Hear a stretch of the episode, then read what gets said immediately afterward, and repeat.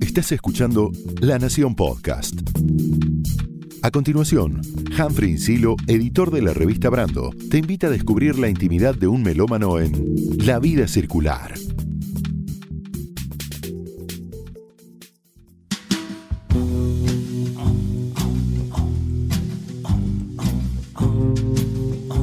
Hola a todas, hola a todos. Mi nombre es Humphrey Insilo y en este episodio se sube a la vida circular Omar Yamarco, un artista porteño y universal. Si alguna vez la ves, decile que la extraño. Si alguna vez la ves, decile que no hay modo, que no encuentro el olvido. Si alguna vez la ves, decile que mi vida es una despedida. Que nada es algo nunca que me lo gané. Bueno, Omar, bienvenido. Gracias por subirte a la vida circular. Y lo que estábamos escuchando recién es Si alguna vez la ves, el tema que abre ensimismado tu flamante disco, el sexto de tu carrera. ¿Es correcto decir que es una especie de álbum conceptual? Sí, es correcto, está muy bien. No sé si es tan, eh, tan fácil de darse cuenta. Incluso a mí me pasó que me di cuenta haciéndolo que era un, álbum conceptual. Este, había muchas canciones para elegir, había treinta y pico de canciones. Y, antes de reunirme con Pelu Romero, que fue el productor artístico, yo, yo había elegido estas once. Y cuando empezamos a, grabar y a trabajar en las canciones, me di cuenta que había una historia detrás de eso, este, muy, muy relacionada conmigo, pero también este, que se abre hacia los demás. Eh, y me, me, gusta que te hayas dado cuenta porque es, no es, esos álbumes conceptuales que, desde el título, que desde la gacetilla se, se, insiste, ¿no? Que, lo es, pero sí. ¿Y por qué le pusiste ensimismado? Bueno, ahí está un poco la clave, ¿viste? La, lo que uno piensa, la primera imagen que se viene es la del compositor en, su habitación, alejado de todo, eh, trabajando con algo, tratando de darle forma a algo que se trata de que se parezca lo, lo más posible a lo que tiene en la cabeza. Este, y a la vez, después de eso, salir hacia los demás y que los demás este, eh, disfruten o no lo que uno ha hecho.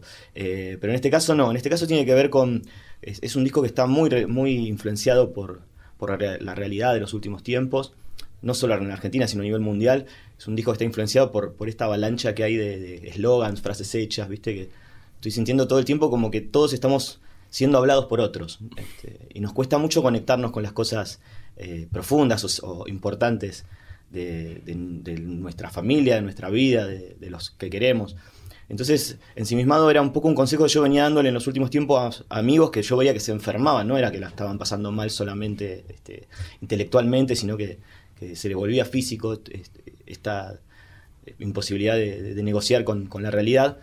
Y, era un consejo que le decía que, bueno, que me parecía que, era un buen momento también para uno este, profundizar en cosas importantes y agarrarse de eso para responder a esa, que es una forma de violencia que viene de afuera, ¿no? Este, por eso el disco yo lo veo como, con sus partes ensimismadas, que son las canciones este, que tienen piano, cuerdas, que son, si alguna vez la perdón, eh, la primera vez, con, antes que amanezca, y las canciones ensimismado, violentas, la respuesta a esa realidad, que son la versión de, de música de fondo para cualquier fiesta animada de Charlie García, Palo Chino, incluso por estos barrios que sin ser una canción este, que tiene electricidad, tiene, tiene un mensaje que, tiene que ver con esto que estoy diciendo. La canción que escuchábamos al, principio la compusiste y la cantaste y la cantan en realidad con Max Aguirre, que es ilustrador, historietista, bueno, responsable también de la gráfica del álbum, que, está buenísima. Eh, ¿Cómo se conocieron con Max? Fue muy raro porque eh, en uno de los de las Menezunda que organiza Cucusa Castielo, estaba él de invitado y yo conocía su trabajo como, como ilustrador, ¿no? Incluso hay un, libro precioso que él hizo de Citarrosa que yo estaba tratando de conseguir, que hizo Absoluto, con Santulo, claro, de Uruguay. No se conseguía acá ese, libro. Y el primer acercamiento es, ah, vos sos el del libro de Citarrosa, justo lo estoy buscando. Y al final de esa noche charlamos de millones de cosas y yo me fui con la sensación de que es algo que no me pasa muy seguido. Dije, con este tipo voy a hacer canciones, sin saber que él escribía o que cantaba, no, no tenía ninguna información sobre eso. Y bueno, empezamos a conocer más y sí, efectivamente era, se formó una sociedad, yo diría que, excede esto es la letra de una canción y él accede, digo, es el responsable de la estética del disco y es un tipo con el cual se, se estableció una hermandad estética importante. O sea, eh, incluso de, de esas personas que viste que llamas y decís, che, ¿te parece que haga esto? Como lo consultás este, con algunas decisiones. Y, y fue bárbaro trabajar. Él, él se queja un poco porque dice que yo soy muy obsesivo para componer, entonces se queja de que lo torturé, pero está contento con el resultado. Pero fue, fue, fue muy bueno trabajar con él. Y es como una re- revelación también como cantante, un tono Sí. medio sabinesco ahí. Sí, mete, bueno, ahora está saliendo Este, su disco ahora en, en un par de semanas, este, que también fue, lo empujamos un poco todos los que lo queremos para que lo saque. Eh, sí, es una persona muy completa, es una persona muy completa y además es un gran charlista, y gran polemista, ¿no? ¿Y Que cómo, cómo llegaron a hacer esa canción? La, la- la historia por detrás de esta canción, de si En- alguna vez la ves. En realidad, este, yo tenía una, una música que no es la que quedó y se la mostré y él se le ocurrió el título y esa música ya venía con un estribillo, que es el- en realidad el estribillo de la canción, con un pedazo de la letra que es, eh, que es que dice como de tu mano soy un perro malo, no me dejes suelto, muerdo a quien más quiero. Y él, a partir de eso encontró el título, que fue un gran hallazgo, que es, lo que destraba toda la letra de la canción. Y en el proceso ese era, era un tango. Y yo eh, un día estaba escuchando a dónde estábamos llegando y dije, no, la música tiene que ser otra. Y cambié por, completo la música y entraba ya lo que veníamos trabajando. Eso era impresionante, no hubo que tocar nada. Este, pero no es que la hice en función de esa letra, sino que estaba trabajando una música que es la que quedó, que tiene un clima así como cabaretero, oscuro, así. Sí, un poco yacero al Sí, principio. jazzero y- pero mal, ¿viste? Ese Sí, sí, jazz sí, este, claro. de cabaret, digo, que tocan músicos que no son, que llegan con lo justo a tocar eso. Este, y bueno, y, y fue muy, muy impresionante porque estaba trabajando esa música, agarré la letra y, y entraba perfectamente, se la mandé y le encantó. Y ahí la canción este, empezó a, a rodar en serio, ¿no? Para Ensimismado convocaste como productor, lo nombrabas recién, a Pelu Romero. En general, digo, creo que nunca habías trabajado No. con un productor artístico. Sí habías producido discos para, para, para otros artistas, para la uruguaya Malena Muyala, para eh, Lolas, para Dolores Solá también.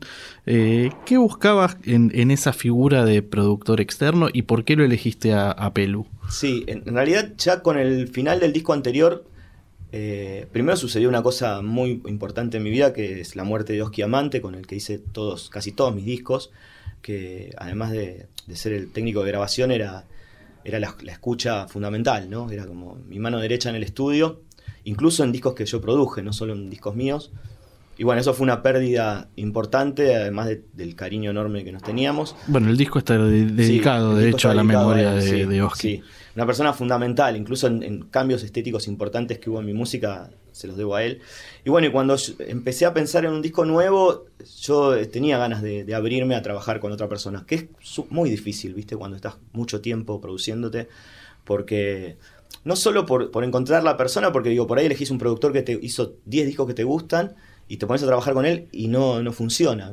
Hay, hay un hecho fundamental con, con respecto a trabajar con un productor, es que entres en un estado de confianza que si el tipo decide ir por otro lado del que vos querés ir, des- tomar la decisión de, de seguirlo, ¿viste? Es lo más difícil. Y tenía dos o tres nombres para trabajar y, y me decidí por Pelu y la verdad que fue fantástico porque fue súper fluido, fue mi disco más fluido este, en todo sentido. Él enseguida se enfocó en detalles que eran muy importantes, ahora con el disco terminado. Este, era un disco muy importante en, en el aspecto de cómo iba a ser interpretado y en, algunos, en, en algunas canciones eran difíciles y, él enseguida vio eso y me dijo, bueno, vamos a trabajar mucho con, est- con estos detalles del disco que se notan. Este, y a la vez todo eso fue de una manera muy fluida. No, yo en ningún momento sentí que me estaban llevando a un lugar que no quería ir y todo lo que él proponía sumaba, así que fue un- una experiencia preciosa y la verdad es que eh, hoy en día este, me cuestiono seriamente volver a producir un disco mío, ¿viste? porque está buenísimo que venga alguien que tenga otra mirada sobre lo que haces y te saque de los lugares de confort y, y a la vez, pero, porque digo, por ahí la frase salir del lugar de confort es, es- es una frase hecha que te pueden decir, bueno, hace otra cosa que, que- y por ahí no es lo que tienes que hacer, pero sí este, que te muestre como las aristas de tu trabajo las mejores y las que todavía hay falta pulir, ¿viste? Y eso siempre una, una oreja de afuera este, talentosa viene bárbaro. De algún modo, vos hablabas de, cambios eh, estéticos en, tu música en relación a Bosque Amante y de algún modo vos venías enmarcado en un contexto acústico y en Luz Mala, tu disco de 2010, es como que te electrificás de alguna manera. ¿Sentís a ese disco como un punto de inflexión en tu carrera? Totalmente. No solo por, por, la, por la sonoridad que tienen, viste, digo nosotros porque es como una generación, qué sé yo, pienso en Nacho Stoll, pienso en Melingo. La primera nota que yo hice de mi primer disco en 2001 la hice con para La Nación con Nacho Stoll y Daniel Melingo, que la chicana estaba, no sé, sacando el segundo o tercer disco y Melingo el primero. Y, somos toda una, generación de tipos que, este, si bien nos, en un principio, en mi caso, nos, acercamos a, géneros relacionados con el tango, la milonga, el candombe, este, lo hicimos de alguna manera con cierta decepción que teníamos del rock. Este, a pesar de que veníamos los tres de esa, era la música que nos había formado el rock. O sea, ¿te sentís parte de la cultura rock de algún modo? Sí, siempre pertenecía a la, cultura rock. Este, lo que me pasó es eso, que en el momento de, empezar a hacer mis canciones, eh, el rock que estaba sonando a mí no me interesaba en absoluto. capaz, que, capaz que el rock estaba en otro lado. Sí, sí, no me interesaba, era como un divorcio, ¿viste? Que después no, después se fue, se fue acercando y también hubo una actitud mía yo en un momento sentí como que tenía que hacer música con todo lo que, tenía encima, ¿viste? Que, no, me, no, me, servía recortar mi mundo y decir, bueno, me voy a dedicar a un género. Hay gente que lo hace y lo hace bárbaro. Este, y eso coincide, por eso está buenísimo que digas Luz Mala, porque para mí Luz Mala es el descubrimiento de la canción en serio. ¿Viste? La canción como una artesanía, como un trabajo con la letra y con la melodía, eh, un trabajo muy fino hasta, hasta lograr la palabra justa, la melodía justa. Que en mis otros discos eso estaba más mezclado, había músicas instrumentales, había versiones. Eh, no, había, mi cabeza no estaba enfocada en la canción. Si bien tiene canciones este, que todavía me siguen gustando, esos dos discos, es en Luz Mala donde yo, este, por ejemplo, y un, ejemplo muy, muy sencillo, muchas de las canciones de Luz Mala se pueden tocar solo con una guitarra y de mis discos anteriores no. Y a partir de eso, bueno, los discos que siguieron, todas las canciones se pueden tocar con una guitarra o con un piano, ¿no? Entonces es, yo lo veo como eso, como el disco donde me libero de, cierto acartonamiento que entré este, como reacción, digamos, pero que ya no me servía. Eh, en ese momento yo leí Verdad Tropical de Caetano Veloso, que es un libro fantástico. Y en un momento Caetano dice una cosa, digo, para los que cargamos la, cancionística argentina, que tenemos el tango ahí como el gran, la gran catedral, Caetano decía que si él se ponía a hacer bossa nova, iba a ser un compositor más de bossa nova, que él tenía que, hacer música con todo lo que tenía, salvando las, distancias con, con, el enorme Caetano Veloso. Era una gran enseñanza eso, ¿viste? Decir, bueno, hay que, hay que hacer las paces con todo lo que uno trae y, eso es lo que uno es, ir por ese camino que, es el que te va a llevar a, tu estética, ¿viste? a tu forma de encarar las cosas. Y entonces ese disco a mí me sacó la, cuestión de si voy a componer tango, rock, lo que sea. Digo, ya no, me interesaron los géneros eh, en, puros, ¿viste? O sea, me interesó la canción. Caetano es un tipo que abordó muchas veces el rock a lo largo de su trayectoria en distintos momentos. La última vez con, el disco C, a partir de ahí como que abre una beta rockera. Eh, uno de tus referentes, Caetano, y otro de los referentes supongo es Charlie García. Grabaste una versión de música de fondo para cualquier fiesta animada. Te propongo que la escuchemos. Había una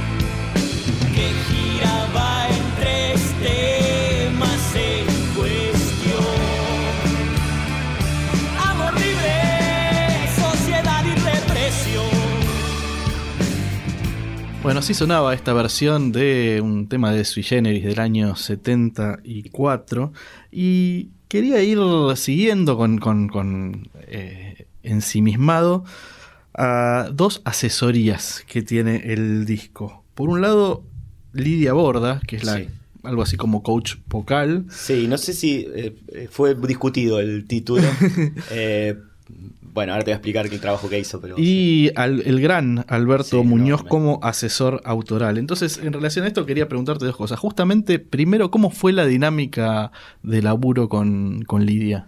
La dinámica de laburo con Lidia empieza, yo voy invitado a, a un espectáculo precioso que ella hace con Danny Goldfried que se llama Caramelos Surtidos, donde ella canta eh, Serrat, Chico Huarque, todas canciones hermosas, de la manera que canta ella, este, versiones extraordinarias.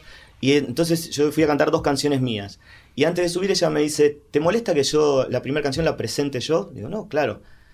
Y la presentó mucho mejor de lo que lo hubiera hecho yo. O sea, ella entendía mejor mi canción, que es esa cosa que yo admiro de los grandes intérpretes, como, como también lo es Liliana Herrero, por ejemplo, que toman una canción y se apoderan y encuentran cosas que el autor se le pasaron por delante y no las vio.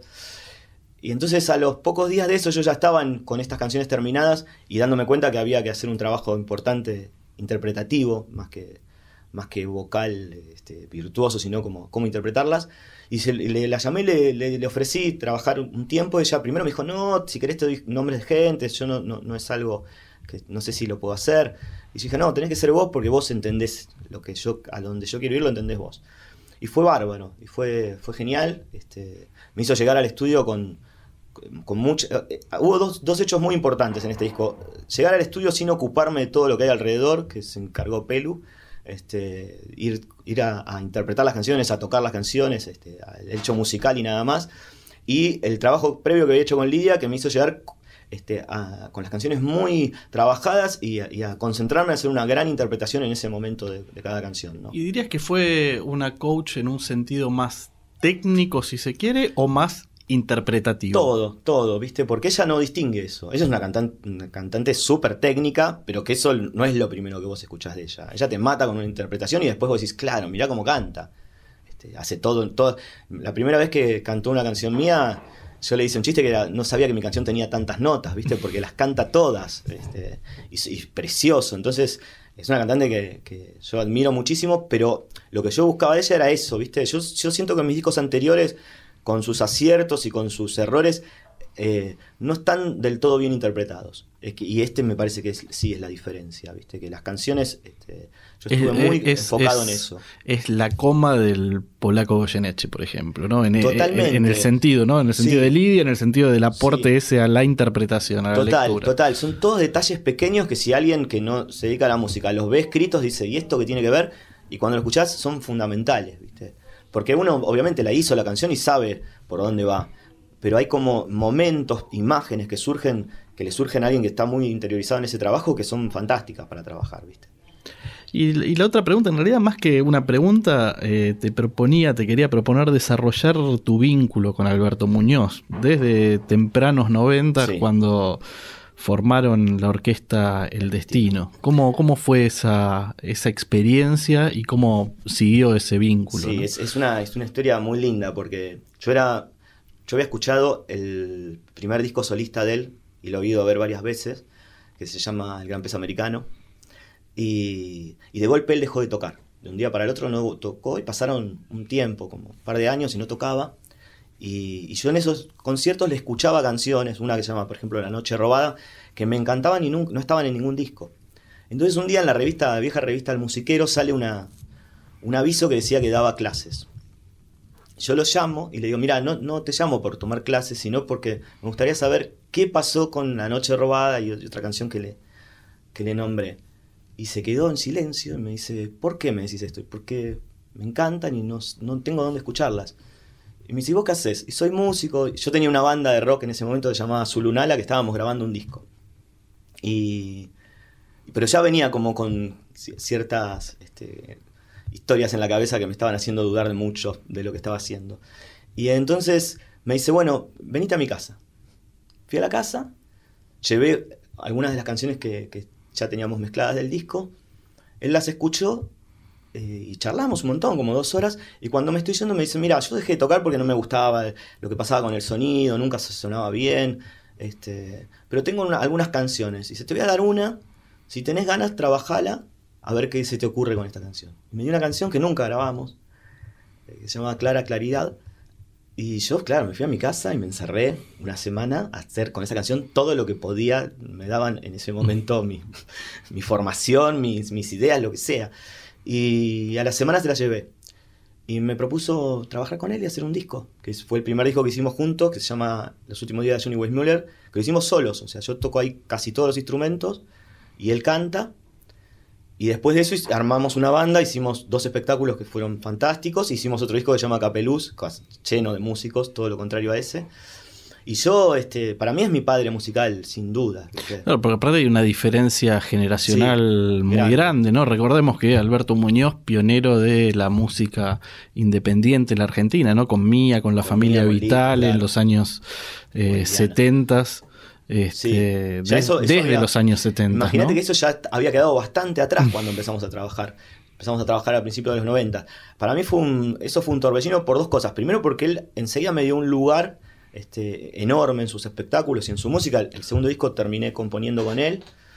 Eh, me dio mucha seguridad y además era fantástico lo que hacíamos y, lo hacíamos todos los fines de semana, o sea, tocábamos todo el tiempo, porque era teatral, eran espectáculos teatrales.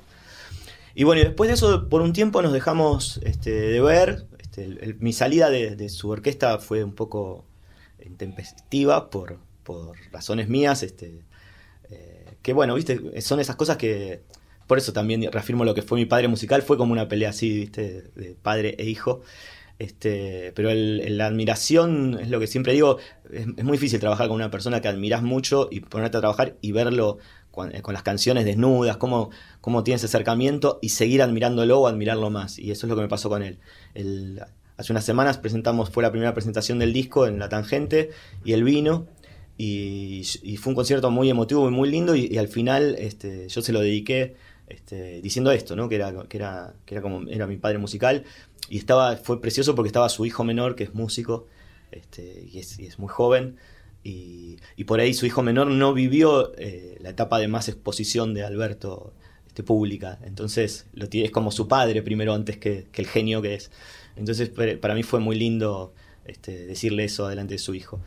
Y bueno, y en el disco lo que pasó es que lo fui a ver para discutir las canciones, o sea, otro título extraño, ¿viste? No, eh, no sé qué pasa en, nuestra generación que poca gente se junta a, hablar de música, ¿viste? Los músicos nos juntamos a hablar de otras cosas. yo sentía como que las canciones ya estaban hechas, no era que necesitaba alguien para terminarlas, sino que alguien las escuchase y, las discutieran, nos pongamos a discutir eh, hasta la última coma, por qué, mm. qué sugerían. Y eso es lo que hice con Alberto durante un mes y medio, este, con las menos de, no, con todas las canciones, sino con un grupo de esas canciones. Y fue fantástico. Digo, algunas canciones no se modificaron en nada, otras se modificaron a raíz de esas charlas este, casi completamente. Eh, y también fue otra llegar al estudio con, las canciones este, muy, muy ajustadas. Y aunque hablaron de música, me imagino que a lo largo de todos esos años junto a Alberto, años de formación, eh, también aparecieron un montón de otros temas e influencias. Digo, la música no es un sistema cerrado, al menos lo concibo así a nivel personal y es, digamos, parte del espíritu de la vida circular tiene que ver con eso. En ese sentido, y lo sé por varias charlas que, tuvimos en todos estos años, pero también por, no sé, tus actividades en, redes sociales, sos un lector consecuente, también un tipo cinéfilo. Entonces quería preguntarte qué importancia tienen los libros y las películas en tu vida. Digo, hace un rato mencionabas eh, Verdad de Tropical de Caetano Veloso vinculado a un cambio estético, ¿no? Pero de qué manera también esas lecturas y esos films afectan tu obra? Todos. Yo, no, yo hasta los 15, 14, 15 años no había escuchado música. Escuchaba música en mi casa de rebote. Y, mi, abuelo era bandoneonista, mi tío violinista, pero no me interesaba en lo más mínimo la música. Yo leía, desde que aprendí a leer, leía enfermizamente y escribía. Y, entonces, este, en algún momento le dije a mi papá que iba a ser periodista y mi papá me compró una máquina de escribir, que es una, un objeto obsoleto hoy en día, pero que era muy bello que te lo regalen en esos años. Este, y yo escribía, escribía todo el tiempo, y en primer año de la secundaria eh, se armó una, había uno de mis compañeros más grande, bastante más grande que nosotros, que había repetido dos veces, este, tocaba la guitarra y otro también tocaba la guitarra y armaron una banda y me dijeron, vos que escribís, poné las letras y cantá. Yo no había cantado jamás en ninguna fiesta, cantaban todos menos yo en las fiestas familiares. Y me formé ahí en ese año, este, fue como una fiebre de empezar a ir a, conciertos solo, viste, ir a obras a los 14 años solo, eh, consumir mucha música y, a un nivel de que a los 6, 7 meses le pedí al guitarrista que me enseñara los acordes porque no me gustaban las músicas que le ponían. Y a partir de eso fue, de ahí en adelante eh, me empecé a pensar músico, pero mi, mi primer acercamiento artístico sin duda fue a, la escritura y soy un, hoy en día consumo muchos, y eso que consumo mucha música, consumo muchos más libros, consumo más libros de lo que puedo leer. es, esa enfermedad que durante mucho tiempo la tuve con los discos de no puedo, no sé, llevo a mi hija a una actividad y es en Palermo y voy a Eterna Cadencia y me compro dos o tres libros y estoy leyendo dos, o sea que eso, sé que esos se van a ir acumulando y que por ahí van a quedar en el medio y no los voy a leer por un tiempo. Este, me interesa muchísimo. El cine también. Lo que me pasa con el cine es que me, me, volví como, como un, un tipo, este, con respecto a mi edad, que es un, poco preocupante, un consumidor de películas antiguas, ¿viste? Eh, o bueno, qué sé yo, ver con mi hija eh, Los Vengadores, todo ese tipo de películas, algunas como esa muy buenas y otras no. Eh, qué sé yo, fui a ver Dumbo y me encantó, pero, pero el, cine que yo consumo es cine de mi casa, tengo todavía videocasetera, mm. tengo este DVD y videocasetera y tengo este, películas en, DVD y, también películas en VHS y, que vuelvo a ver o que me consigo películas que, no, no, he llegado a ver, pero, pero más que ver con la historia del cine que con la actualidad del cine. Eh, bueno, tan vinculado a esto también, más allá de, estos seis discos como solista, el disco en colaboración que hiciste con Artur de Faría, que ya vamos a hablar de eso a continuación, pero también hiciste y haces mucha música para obras de teatro, para musicales, para incluso para circo. Hubo una historia vinculada al Cirque du Soleil también en algún momento. Eh, ¿Cómo es esa dinámica de laburo de, de pensar la música para otros eh, otros ámbitos que no es solamente el hecho de que vayan a un disco o, al escenario de un concierto tuyo.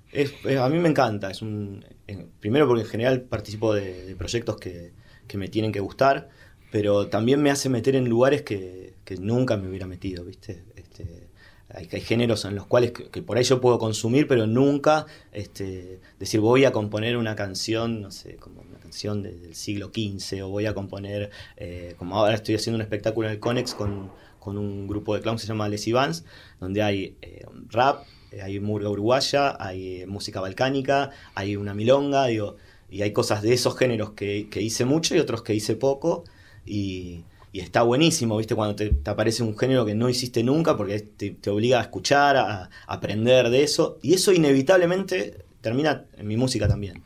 Yo no lo veo como mundos separados, ¿viste? Este, de hecho, hay un disco que hicimos con un espectáculo que fue muy bien muchos años, que se llama Sanos y Salvos, con Gerard Hodgman, que es de toda música instrumental, que es un disco fundamental para Luz Mala que vino después. O sea, ese disco influenció muchísimo a Luz Mala. Este, o sea, nunca veo como mis trabajos como una cosa que solo me, sirve para darle de comer a mi familia, sino al contrario, como, como un motor importante en mi música. Ya que hablábamos de, literatura, de cine, te propongo que escuchemos un cachito de un tema tuyo, que es un relato bastante cinematográfico hecho canción. Y después de escucharlo me contás la historia. Trepé la medianera sin un ruido, temblando me apoyé contra la puerta, que como si esperara mi visita, se abrió sin oponerme resistencia y así fue que la vi en un sillón de la sala despatarrada y sensual, electrizada, poseído por la furia su cuchillo, nuestra pelota partía en dos, y como beben la sangre los vampiros. De la mitad de mi pelota pulpo, la vieja se bebía su satánico licor. La asesina de las pelotas pulpo, una mitología de algún modo doliniana, si se me permite el neologismo, eh, es el que tiene esta canción, que es uno de los, una de las canciones favoritas de un fan tuyo que es Víctor Hugo Morales, ¿no? que suele pasarla eh, muy seguido en su programa. ¿Cuál, ¿Cuál es la historia por detrás de, la asesina de las pelotas pulpo. Hay dos historias. La, personal, bueno, la primera es la historia típica de la asesina de las pelotas pulpo, es la señora que había en todos los barrios, eh, que donde si estaba jugando en la puerta de su casa y la pelota caía en su jardín, en, su zaguán, donde sea, te la devolvía rota, o sea, cortada por la mitad. Eh, ese, era un clásico. Eso, y, además la señora diciendo que adentro había alguien enfermo, ¿viste? Siempre en esas casas había un barrio, en mi barrio, cuando yo me mudé al barrio donde pasé toda mi infancia, era como un barrio de gente enferma, porque donde jugabas en la puerta era, te echaban. Este, la, historia personal tiene que ver con, bueno, las pelotas pulpo, que es esas pelotas que nos compraban cuando no nos podía comprar una pelota número 5, que eran picaban para cualquier lado, eran, no se podía jugar con eso, pero jugábamos. Este, y yo siempre cuento que una vez, es, una de esas pelotas eh, pasó un auto y la pisó y se partió. Eran como dos mitades pegadas. Entonces se partió y adentro tenía como una mermelada transparente. Este, y yo siempre pensaba que el que se animara a probar eso era como un alucinógeno increíble. Entonces, es una canción extraña, porque tiene esa cosa este, barrial de la señora que, que no te dejaba jugar al fútbol, pero tiene esa cosa, viste, del chico este, que quiere pasar a otro a otra nivel de percepción muy, muy chico, ¿no? Este, estoy hablando de 10 años. Entonces junté esas dos cosas y como que esa señora este, con, en realidad tajeaba las pelotas para quedarse con ese líquido que era la que la, hacía estar este, brillante, ¿no?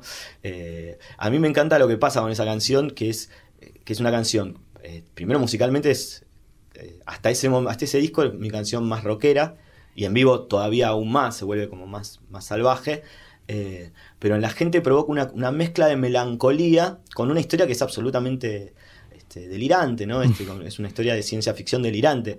Eh, pero en la gente provoca una melancolía, la imagen de la pelota, y, muchas veces termino de tocar y me hablan de esa canción, este, y me gusta que pase eso, ¿viste? Que no sea una canción yo siempre hablo del, melancólico profesional, ¿viste? El mm. tipo que va hacia el recuerdo, que hace que genera. Eso a mí lo detesto, pero trabajo mucho con, esas mm. imágenes. Y, me encanta que una, historia tan delirante genere eso en el otro, ¿no? Hace algunas semanas salió en, La Nación una reseña muy linda del querido Mauro Apichela, cuya idea central, digo, la de la reseña, era que toda tu obra era un gran tango. No sé si adherís o no a esta idea, digo, muchas veces las miradas externas difieren de la percepción personal, pero creo que sí hay un eje muy porteño en tu música, que de todos modos dialoga con otras eh, ciudades. ¿Cómo te sentís vos con esta idea de, tu obra como un gran tango? Cuando leí el título, este, encima estaba en la calle y, me llamó Ana Garland, que, está haciendo la prensa de, de Ensimismado, y me pareció rarísimo, o sea, fue como un choque, ¿no? Este, después llegué a casa y la leí y me encantó. Este, eh, yo soy de los músicos que, que hay cierto grupo de periodistas que, que me interesan mucho, ¿viste? Que, que, me parece que hay una... Que el, periodismo musical este, hecho por personas apasionadas y es fantástico para el músico, es, es como... Es, es, un peloteo, ¿viste? Uno hace una cosa y lo que le devuelve el otro, a veces, como en este caso, es eh, inesperado pero te ubica. ¿viste? Y a mí esa, esa reseña me ubicó y sí, tiene razón, es precioso que diga eso. O sea, para mí fue un halago gigante. Además dicen la, al final de la reseña dice que, termino siendo un género en mí mismo, lo cual comercialmente puede llegar a ser muy delicado, pero este, pero este, musicalmente es un gran halago. Sí, yo lo entendí por dónde, por dónde iba y está muy bien porque digo, es la mirada de un tipo que, que nació en esta ciudad y que y que le interesa la narrativa que, esta ciudad emana, ¿no? no eh, todas mis canciones estén en el género que estén, pueden canciones que tienen que ver con la cumbia, canciones que tienen que ver con el rock, canciones que ver con el tango, y sí, si vos unís todas esas historias que yo cuento, son historias de esta ciudad. Y la, y la, y la narrativa que, que cuenta, que contó como nadie esta ciudad es el tango.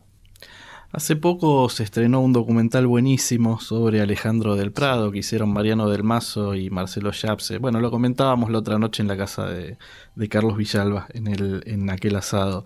Eh, y de algún modo eh, te entiendo como un continuador o, heredero de, ese legado de porteñidad de Alejandro. Sí, Alejandro es el que, que juntó todas esas puntas primero, ¿viste? Eh, para mí es una es una figura muy importante, muy querida. Él, siempre ha sido conmigo amoroso. Este, cada vez que nos encontramos, eh, yo, a medida que fui sacando mis discos, cada vez que lo veía se los acercaba y la, vez que nos volvíamos a ver, que es difícil encontrarse con Alejandro, no es una persona... Este, cada vez que nos volvíamos a ver me hacía alguna alusión al disco muy puntual, con lo cual este, lo había escuchado detenidamente. Eh, para mí es un artista enorme, es un artista y enorme y es, como, me gustó el título del documental que es El eslabón perdido, es, viste, la, figura, este, a veces se lo suele al comparar este, con, Jaime Ross, que tiene, este, en, algunos puntos como figuras tienen sus similitudes por lo que hizo Jaime también uniendo todas las músicas montevideanas y, y dándole un color contemporáneo, pero, pero a la vez son, son artistas, Jaime también es una persona que admiro muchísimo, pero son artistas para mí muy distintos. Este, y, yo esa, esos tiempos que él se tomó se los banco. en un punto, y si ves el documental, a mí me pasó eso, que viéndolo eh, entendés mucho más, este, lo sacás de ese lugar del capricho, sino que parte de su obra también es esos silencios, ¿no? Como la música. Más allá del enorme caudal de porteñidad que mencionábamos, este, en tu música también has abordado y has construido vínculo con artistas con música, eh, bueno, de otras ciudades y sobre todo artistas brasileños. Te propongo eh, escuchar una versión de una canción de Os Mutantis en un proyecto que también me involucra. Hey, justiciero, buenos días. ¿Qué tienes para decir? Hey, justiciero, yo soy pobre. ¿Qué tienes para dar? Traigo chocolate caliente, tequila. Paga lo que debes el justiciero, cha, cha, cha. ¿Qué otra cosa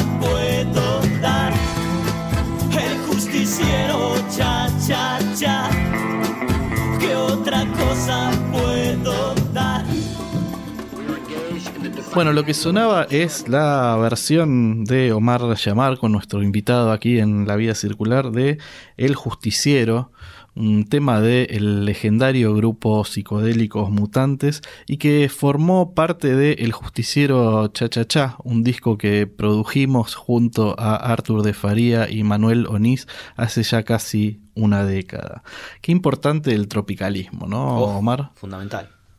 Fundamental. Este, Artur siempre me hace, Artur de Faría me hace un chiste de que es lo que nos faltó a nosotros, a los, a los argentinos, ¿viste? Eh, que si nosotros a esta altura tenemos estos problemas para nombrar lo que hacemos es porque no, existió el, tropicalismo, en, sobre todo en Buenos Aires. Eh, sí, para mí es, es, un movimiento que, que admiro y además tiene esa cosa, ¿viste? Que no es solo música el tropicalismo, es, cine, es literatura, es poesía, es artes plásticas, que acá en algún momento todo eso tendió a unirse y después volvió a, a ser como cada uno en su nicho, ¿viste? Eh, claro, quizás el Instituto de Itela puede haber funcionado como sitio aglutinante de todas esas distintas movidas. Donde tocaba Manal o Almendra y estaban. Este, sí, Marta Minujín. Eh, sí, pero digo, eso nos quedó hace. ¿viste? No, volvió a suceder algo así. Eh, el otro día hablaba con un amigo, los que tenemos cierta edad, el rock en, ese momento era una cultura que, que, te llevaba a ciertos libros, que te llevaba a ver ciertas películas. Eh, después no, no...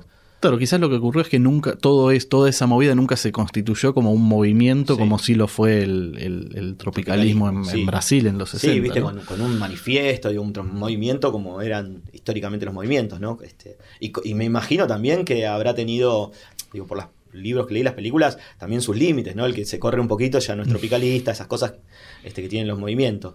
y a la vez esa cosa de haber sido construido, por un lado, este, en oposición a la bossa nova, pero a la vez con una absoluta y total admiración, ¿no? Sí, que con los años, bueno, se volvió... Este, sí, que se terminan juntando, ¿no? Sí, bueno, es... es, eh, es lo que te decía del libro de Caetano, eh, eh, él lo dice claramente y él sabía que si se metía en ese camino iba a ser un compositor menor de, bossa nova eh, y que su camino era otro y, bueno, a donde llegó este reafirma lo que decía, ¿no? Para mí la versión esta de Justiciero fue, fue muy inspiradora también porque yo la trabajé como bloques, es una canción que va pasando como un collage.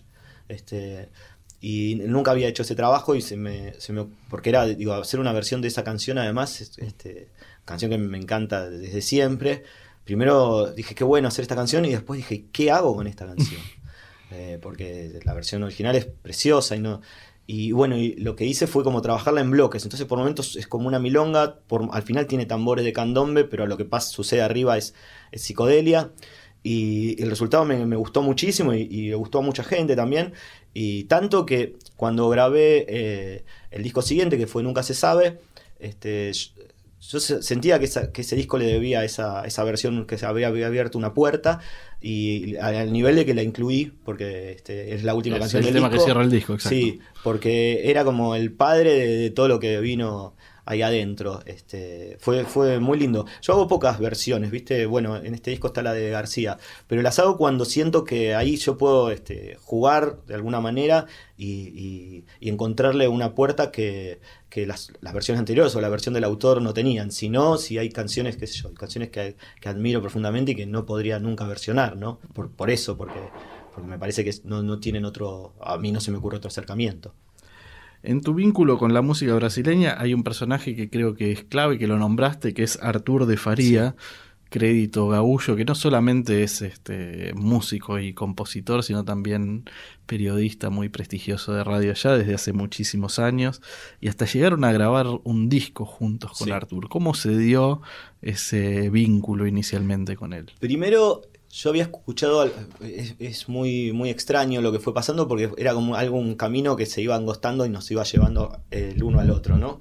Eh, yo estaba haciendo ese espectáculo de circo eh, Sanos y Salvos y en, los ensayos, un día llego a la escuela de circo y estaba sonando una música que me gustaba. Y digo, ¿y esto qué es? Ah, un músico brasileño, Arturo de Faría. Ah, bueno. Otro día un amigo, Arturo de Faría. Un día Carlos Villalba, que es el, responsable de esto, eh, me dice, le di tu disco, yo había sacado mi segundo disco, Dame un beso, a un músico baullo que tenés que conocer. Eh, dice, le di tu disco porque son almas gemelas. ¿Quién? Arturo de Faría. No, no puede ser. y ahí me dio Artur eh, un disco de, que había sacado hacía poco Artur. Eh, a, los mes, mes y pico, me llega un mail de, de, él diciéndome que una de esas canciones que estaba en ese disco la iba a grabar una gran cantante de Porto Alegre que se llama Vanessa Longoni y bueno, buenísimo, a mí me encantó la idea y, resultó ser una, música de carnaval, este, muy... Yo no podía entender que en Brasil graben una canción así, no, no la necesitaban, pero hicieron una versión preciosa y eso generó que yo pueda ir a tocar allá en trío. Y ahí nos conocimos personalmente en Porto Alegre, estuvimos tres, cuatro días en Porto Alegre y cuando yo me despedía eh, dijimos, bueno, intentemos hacer una canción juntos, que fue Portuñol, la primera canción que compusimos.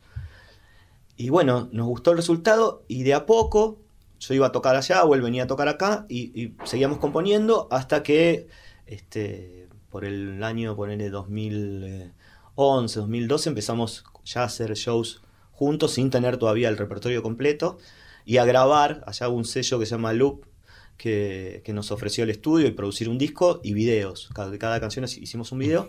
Entonces íbamos, por ahí yo iba a tocar allá y grabamos dos canciones, y así iba creciendo el disco hasta que hicimos un disco este, completo que se llama Música Menor, que a mí lo que me encanta de ese disco es que no hay canciones mías y canciones de él, sino que las canciones son absolutamente de los dos, todas. O sea, algunas que hice yo la letra y él hizo la música, otras al revés, otras que yo hice una parte de la letra y él otra parte y la música lo mismo.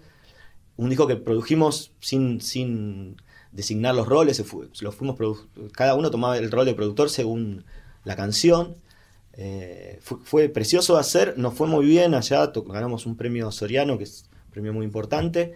Eh, y fue, fue precioso eso, ¿no? Porque es realmente un disco eh, hecho a dúo, no es este, juntemos tres canciones, cuatro que me gustan tuyas y cuatro mías y, hacemos versiones en portugués y en, español, sino que es un trabajo de cero. Yo lo veo dentro de la lista de mis discos, este, no lo veo como, una, como un experimento, como una cosa afuera, sino que es un disco importante.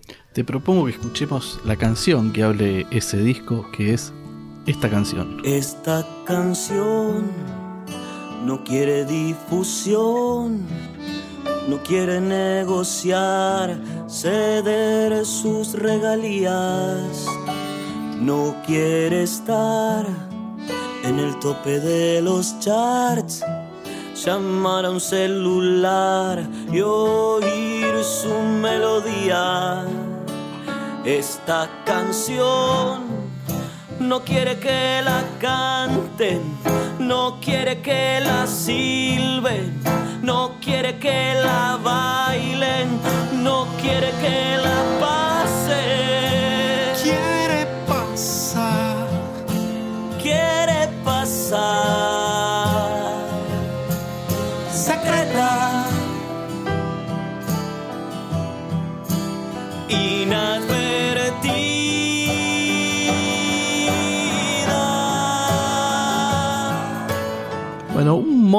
de definir la carrera, la obra de un artista es a partir de las canciones y los discos que hizo, pero también a partir de las colaboraciones.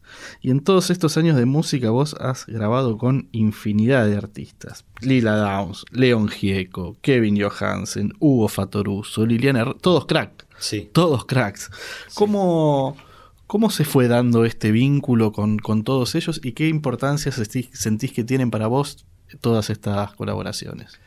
Mira, más allá de, que hay momentos, digo, yo estar en un estudio y que esté Hugo Fatoruso tocando una canción tuya es, si paras un segundo te explota la cabeza porque es como, es Dios y está tocando en un disco tuyo Dios. Eh, más allá de eso, cuando vos estás con esas personas, son pares, ¿viste?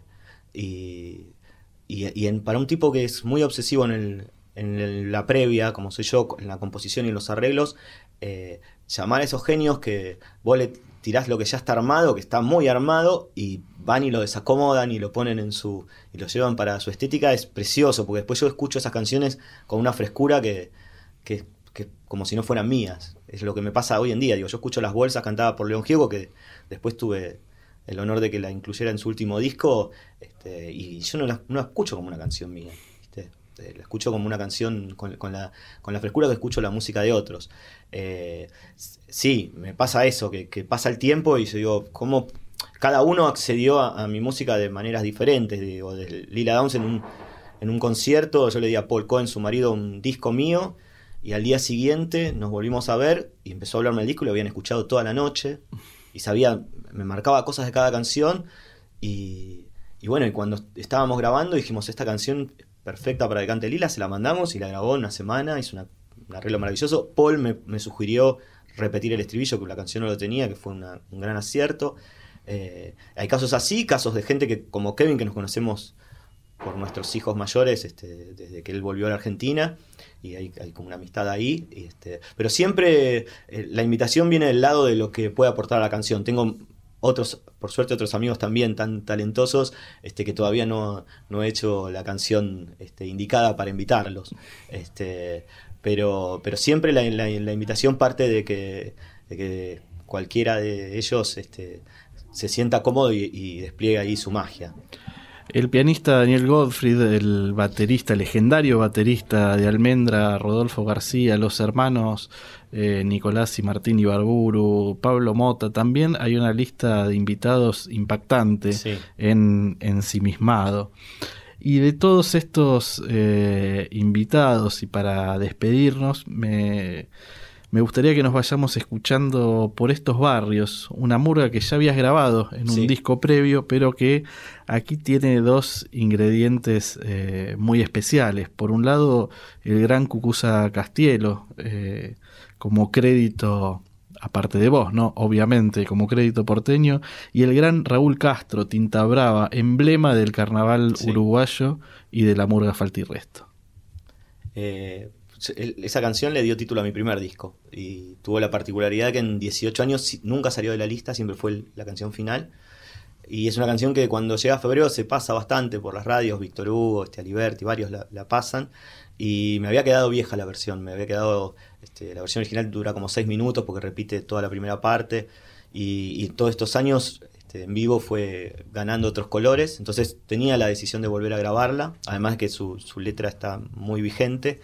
Eh, y bueno, la primera decisión fue Raúl Castro porque la canción tiene un recitado que en vivo hago yo, pero este, yo la imaginaba de que la compuse recitada por él y fue impresionante. Este, grabarlo fue un, honor y un momento precioso. Eh, es el mejor así recitando Murga, así que levantó ese recitado un montón. Y después la otra decisión era, bueno, es una canción que habla de, los barrios, este, tiene que estar Cucusa, que es, que es la voz de, mm por lo menos de, la zona de Buenos Aires donde yo vivo. Este, y, con el bar, el faro de Urquiza como, epicentro, como faro de, de toda una generación, ¿no? Y de, un, movimiento hasta sí, es estético. El artista, es el artista que, puede este, meterse con cosas este, más novedosas y a la vez mantener esa esencia este, en todo sentido, no solo como cantor, sino como persona. Este, es una persona con la cual nos, en este tiempo nos empezamos a querer mucho, además de hacer muchas cosas. Ahora él grabó en su último disco un tango mío que se llama Cicatriz, que la grabamos juntos.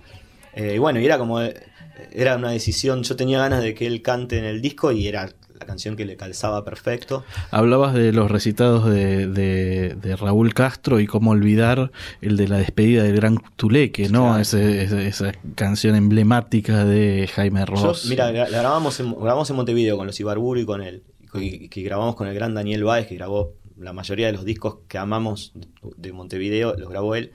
Y yo le contaba a Daniel que cuando recién nos conocimos con mi mujer, ir a la trastienda y llorar con la falta. Cuando se daban esos momentos, esos, ¿viste? ese final, este, con el recitado de él, este, eh, era un, artista que nos hizo emocionar mucho. ¿viste? Después con los años nos hicimos amigos, pero nunca yo me había animado a, pedirle eso y, él siempre la canción le había gustado.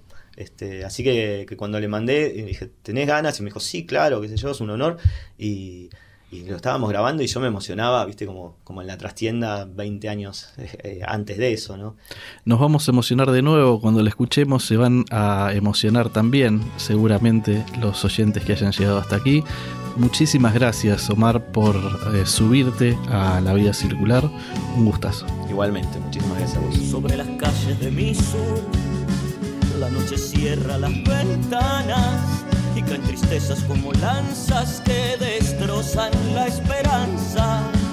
Sobre las calles de mi sur, todos los sueños son mezquinos, como el estómago vacío del que no tiene destino.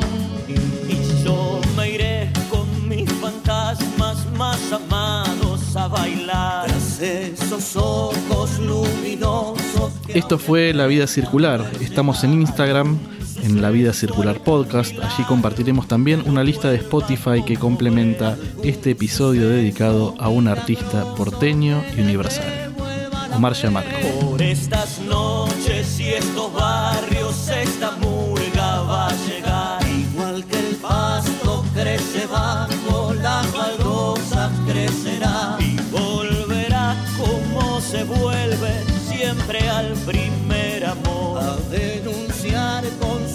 Que nos mata la ilusión.